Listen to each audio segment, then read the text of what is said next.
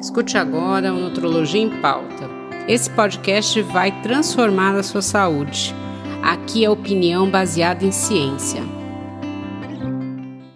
Olá a todos, estamos aqui de novo né, no nosso podcast desse mês falando de mudanças. Eu estou aqui novamente, muito bem acompanhada com Isabela Santoio, advogada, pós-graduada em Direito Empresarial pela PUC de São Paulo. Ela tem certificação de coach pelo IBC no Brasil e pela The Inner Game International School, escola de Tingalway, nos Estados Unidos. Eu sou Andréa Pereira, médica nutróloga da Oncologia e Hematologia do Hospital Israelita Albert Einstein, sou cofundadora da ONG Obesidade Brasil, tenho doutorado pela Unifesp e pós-doutorado pelo Instituto de Ensino do Hospital Israelita Albert Einstein. Hoje a gente vai falar de, de uma das minhas maiores dificuldades. Eu acho que eu estou gravando esse podcast pela minha dor, né? É, que é convencer as pessoas a mudar estilo de vida. Então, isso é muito difícil, né? Então, para você que está nos ouvindo, fala assim: nossa, eu achei que só eu tinha essa dificuldade, vou garantir para vocês que não. Isso é uma dificuldade da maioria das pessoas. E eu assisti né, uma aula da Isabela falando de uma técnica muito interessante que eu pensei que algumas pessoas podem usar como estratégia pensando na mudança do estilo de vida, que é a técnica SMART. Então, eu vou passar para a Isabela, que ela vai saber explicar muito melhor que eu o que é a técnica SMART. Tudo bom? Bom dia, obrigada pelo convite. É, espero que todo mundo que esteja ouvindo aí também queira entender o que é Meta Smart. Não sei se alguém já ouviu, de fala, ouviu falar. Eu que venho no mercado financeiro, né, sempre tive contato com essa metodologia, que é uma metodologia de definição de metas metas inteligentes, né? O próprio nome diz smart, porque as pessoas não conseguem atingir metas por vários motivos, mas um, um dos motivos é não saber estabelecer a meta de um jeito adequado, inteligente, efetivo, que faça sentido. Então, a metodologia smart, ela ela é muito usada no Brasil é, para todas as áreas da nossa vida. A gente pode levar isso para a nossa vida pessoal, para nossa nosso estilo de vida, uhum. para nossa saúde, para a nossa casa, para o nosso trabalho. Então a gente vem dessas siglas SMART, né? O S vem de specific, que é uma meta específica. A gente vai falar um pouquinho, ela tem que ser o máximo específico. Isso, a gente vai falar de cada letra. Vamos né? falar de cada letra. A gente fala do M, que é o measurable, que seria o mensurável. Então você tem uma forma de você mensurar isso ao longo do tempo. A gente tem o A do achievable, que é o alcançável. Então uma meta que tem que ser alcançável, algo que seja possível. E o R, né, do SMART, que é o relevant, que é uma relevância, algo importante para você, aquilo tem que significar para você algo. E o critério do T, que é o time bound, o temporal, tem um tempo, né, para isso acontecer, uma data, enfim. Então, é, se você fizer uma meta que use esses critérios, que tenha esses critérios bem estabelecidos, também a pessoa acha que fez, mas não, né, tem que estar tá bem estabelecido, a gente tem mais chance de alcançar isso é, enfim, as suas metas serem alcançadas. Porque eu acho que a grande questão do ser humano é, entra ano, sai ano, a gente sempre faz as metas do final do ano, Sim. não é? E aí a gente vai lá, chega no final do ano, a gente refaz aquela mesma meta, fala, ah, então esse ano também. Peraí, não era a meta do ano passado? Então, assim, também saber ter critério. Né? O que, que eu vou escolher é, como smart mesmo, né? É, então é isso, que a gente tem que ter energia e foco para desenvolver uma meta, mesmo sendo smart, a gente tem que estar tá focado naquilo. Aquilo tem que ser realmente importante para a gente. É, é você tocou num ponto muito interessante, porque assim, meu consultório, quando chega dezembro, é uma loucura, porque as pessoas resolvem né? Geralmente perder o peso que elas não perderam o ano inteiro, porque elas vão encontrar a família, que eu nunca pensei que encontrar a família fosse tão estressante, mas é. Né? E vão perder o peso. E em janeiro eu recebo as pessoas que fizeram as promessas de ano novo, que traçaram as metas.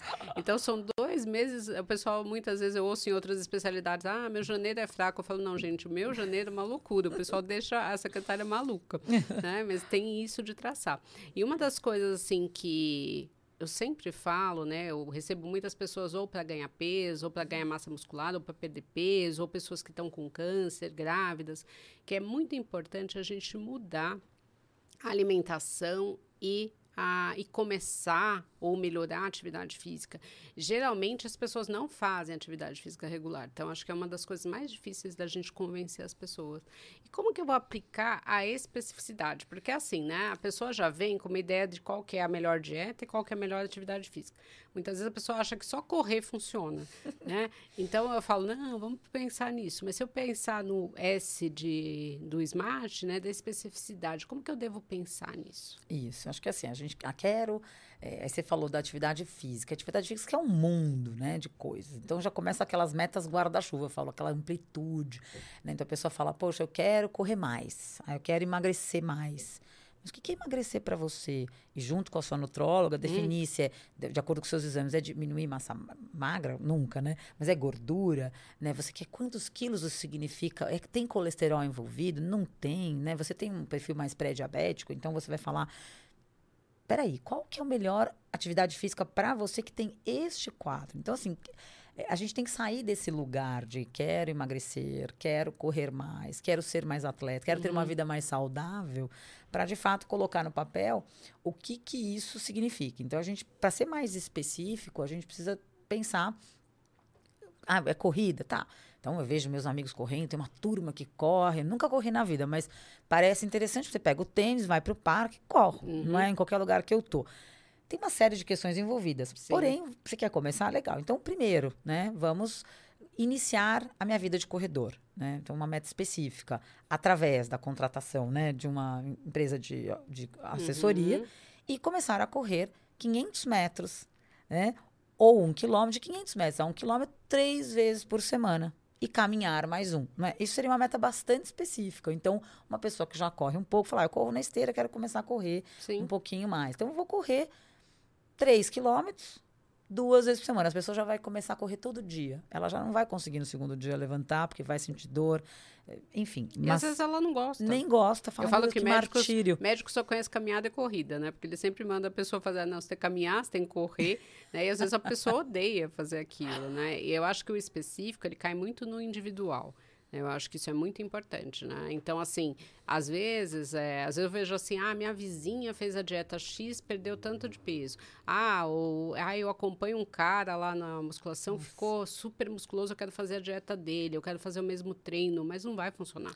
São pessoas completamente diferentes. Né? É, na alimentação, as mulheres trocam muito essas dicas de dieta. Sim. E, recentemente, uma amiga falou, nossa, emagreci 4 quilos em duas semanas. Eu quase falei, meu Deus, que maravilha, mas também não tô saindo de casa. eu falei, meu Deus, não, não, eu não, não é isso, não é pra mim. Não é pra mim. Então, acho que também tem uma coisa do autoconhecimento que é Sim. o que você está falando. Acho que a gente mais madura, uma idade mais madura, acho que tem as questões relâmpago Sim. que nos atraem, porque a gente é, o tempo ele é corrido para todos nós. E a gente, quando vê, já é dezembro, e eu falo, poxa, eu preciso da Andréia. Ela precisa me dar uma, uma dica, assim, daquelas para eu emagrecer nesse período né, que eu tenho de um uhum. mês antes de fazer a viagem. Eu acho que a gente pode até conseguir, mas eu acho que vai ser tão difícil, vai ser tão é, diferente da, do teu dia a dia. E é tão, assim, às vezes até cruel que a gente fica infeliz. Então, eu acho que a gente precisa, ao longo do tempo, com a maturidade, encontrar os nossos métodos, aquilo que eu suporto, que eu não suporto. Sim. Esse autoconhecimento é bom para a gente conversar com o médico.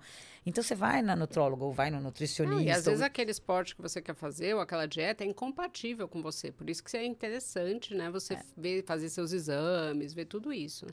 Mulher geralmente tem isso feito pelo ginecologista, mas o homem geralmente ele foge dos médicos, né? Então ele ele não tem nada. Então é importante realmente ir atrás aí de alguma coisa. Não tenha dúvida. E eu acho que é muito importante também a gente atender a medida, né? O mensurável, né? O que é o M do Smart. Então, assim, o quanto eu posso fazer, o quanto eu tenho que perder, né? É... Aí depois a gente vai falar um pouquinho do A também, que eu acho que é muito importante importante a gente pensar nisso, mas a gente tem que pensar no mensurável. Né? É, o mensurável eu acho que ele é um dos mais importantes, além. Todos são importantes, mas o mensurável é uma forma que a gente tem de pegar uma meta anual. Né? Então, durante esse ano, doutora, eu vou lá no seu consultório e falo: olha, durante esse ano eu quero mudar um pouco o meu estilo de vida uhum. através de. Aí eu vou para o específico. Já passamos dessa uhum. fase do específico, eh, na dieta e no esporte, o que, que eu vou fazer semanalmente ou diariamente, mas aí eu vou no mensurável.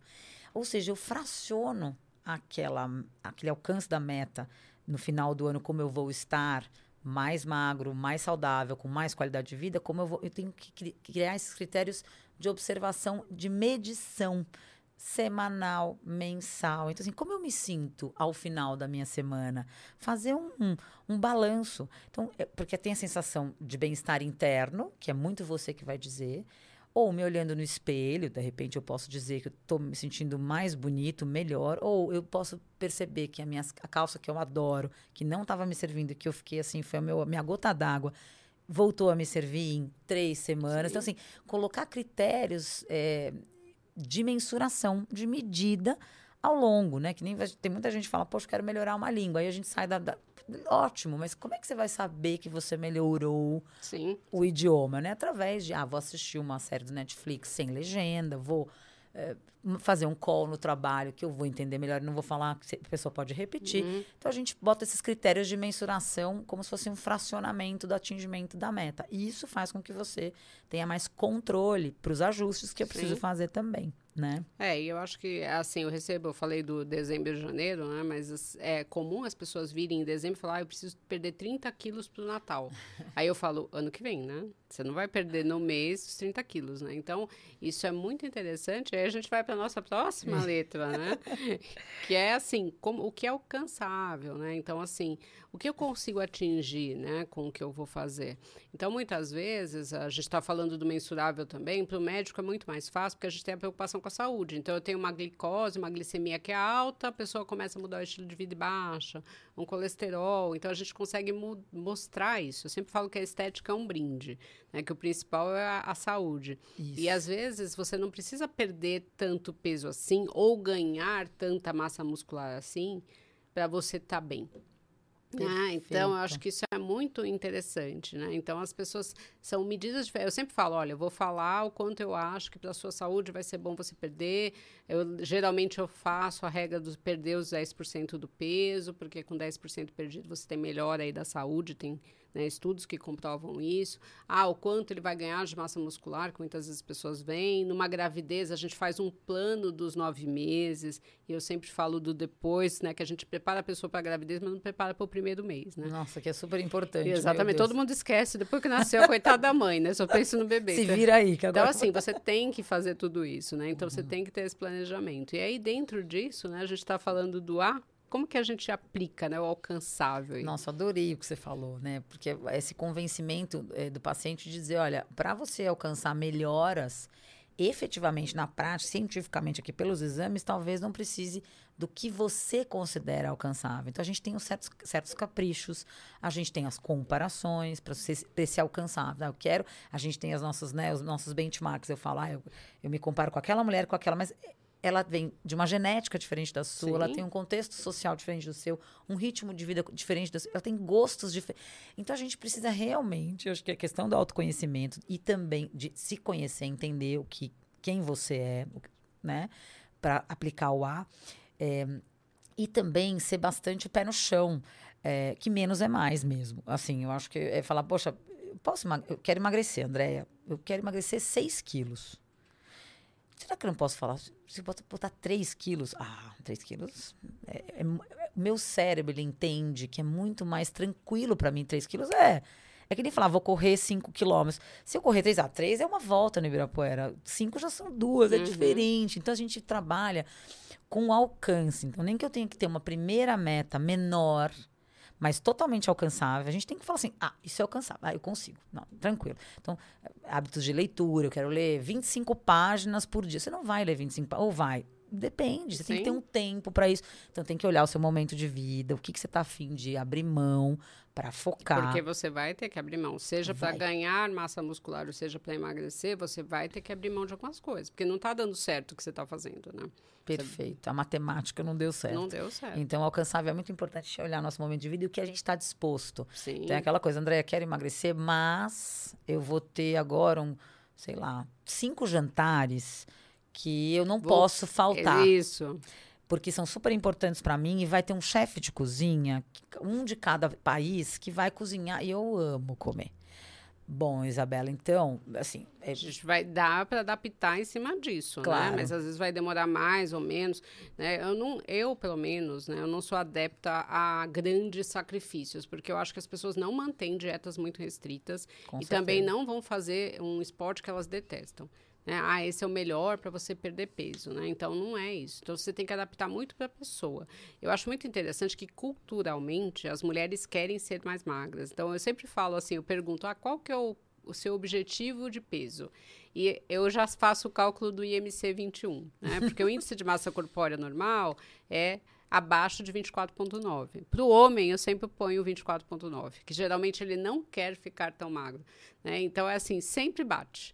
A pessoa fala, ah, eu, eu, acho que eu ficaria ótima com peso tal, mas não é considerado o peso, ah, esse é o peso mais saudável, né? Então a gente tem metas diferentes até culturalmente, dependendo da idade, né? Tem um monte de coisa diferente. Nossa, perfeito. E você vai alcançar coisas de formas diferentes dependendo também disso. Porque a gente sabe, por exemplo, que a mulher pós-menopausa, ela vai ter muito mais dificuldade de perder peso ou alguém que tem alguma limitação aí para fazer um exercício, né? Então você vai ter que realmente é muito individual. E uma coisa que eu acho muito importante é você querer, né? Você não deve vir pelo outro, né? Que às vezes eu escuto, ah, mas eu estou fazendo isso para salvar meu casamento, uhum. ah, eu estou fazendo isso porque é ah, muito comum um homem que vem no consultório aqui, Marco, por que que você vê? Ah, porque minha mulher, minha mulher marcou, marcou, minha namorada, minha mãe, né? Então você fala, mas e você? Você quer? Né? Então, assim, é, você precisa ter esse autoconhecimento. Acho que isso é muito importante, né? Isso é fundamental. Acho que é maravilhoso, que acho que a gente entra um pouco nesse, no, na relevância daquilo para você. Sim, sim. É super importante. Acho que você falou uma coisa que, assim, eu convivo, eu tenho 46 anos, né? Então, assim, eu estou num momento que eu tenho amigas separadas em segundos casamentos ou no mesmo casamento depois de muito tempo. E é muito, muito interessante nessa renovação da relação ou quando entra alguém novo na sua vida, você querer se moldar ou querer dar dicas para o outro, falando: olha, vai ser bom porque eu tenho esse estilo de vida e eu emagreci. Então, para você, marido novo, namorado novo, namorada nova, também vai ser legal. A gente começa a querer. É, então, fazer isso. Eu acho que é, é, isso. A gente precisa respeitar um pouco a individualidade e os desejos daquela pessoa. Porque às vezes aquela pessoa está mais gordinha saudável nos exames, como Sim. você mesma disse, e ela se sente bem. Ah, tô com uma barriguinha aqui, mas não me afeta, sim. né? E eu acho que a gente precisa ter essa, é, esse autoconhecimento, sim. Então, a relevância, é, aquela meta tem que ser relevante para você. Para você. Isso, isso, o porquê, o para quê. Então, é algo que eu me vejo lá na frente. É claro que, às vezes, eu preciso sair um pouco é, da, de uma relevância. Ah, tô me sentindo bem assim, gordinha, é, e tudo bem. Mas a gente sabe que ao longo do tempo eu posso ganhar mais peso, que a gordura abdominal. A, às vezes a doença não aparece no exame de sangue, Isso, né? Porque às é vezes eu vejo assim, difícil. assim, ah, eu vim, mas assim, meu exame de sangue tá, tá ótimo. ótimo. Mas aí você começa a perguntar se vê outras coisas, né? E essa pessoa, às vezes, que é mais gordinha, ela nunca vivenciou não ser gordinha. Sim. Então, por que não vivenciar para ver o que, que aquilo de fato muda na vida dela? Aliás, né, a gente conversou disso no segundo podcast. Para você que perdeu aí, é super bom um podcast com a Glenda, que vai falar exatamente disso. Então, eu acho que é isso. A gente saber, assim, também se enxergar para a gente ter avanços, né?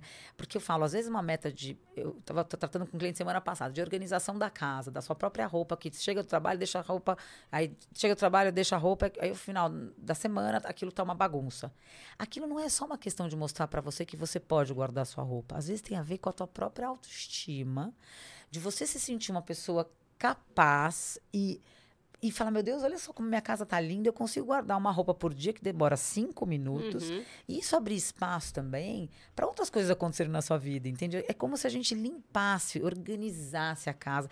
Tem, tem relevâncias maiores do que simplesmente uma organização. Então, comer menos ou tirar a barriguinha ou ter uma meta de saúde ela não pode ser tão simplista, ela tem que ter uma relevância maior, vamos falar assim, um propósito maior, um porquê lá na frente, que é aquilo que é como se tivesse um, uma, uma luz brilhante onde eu quero chegar.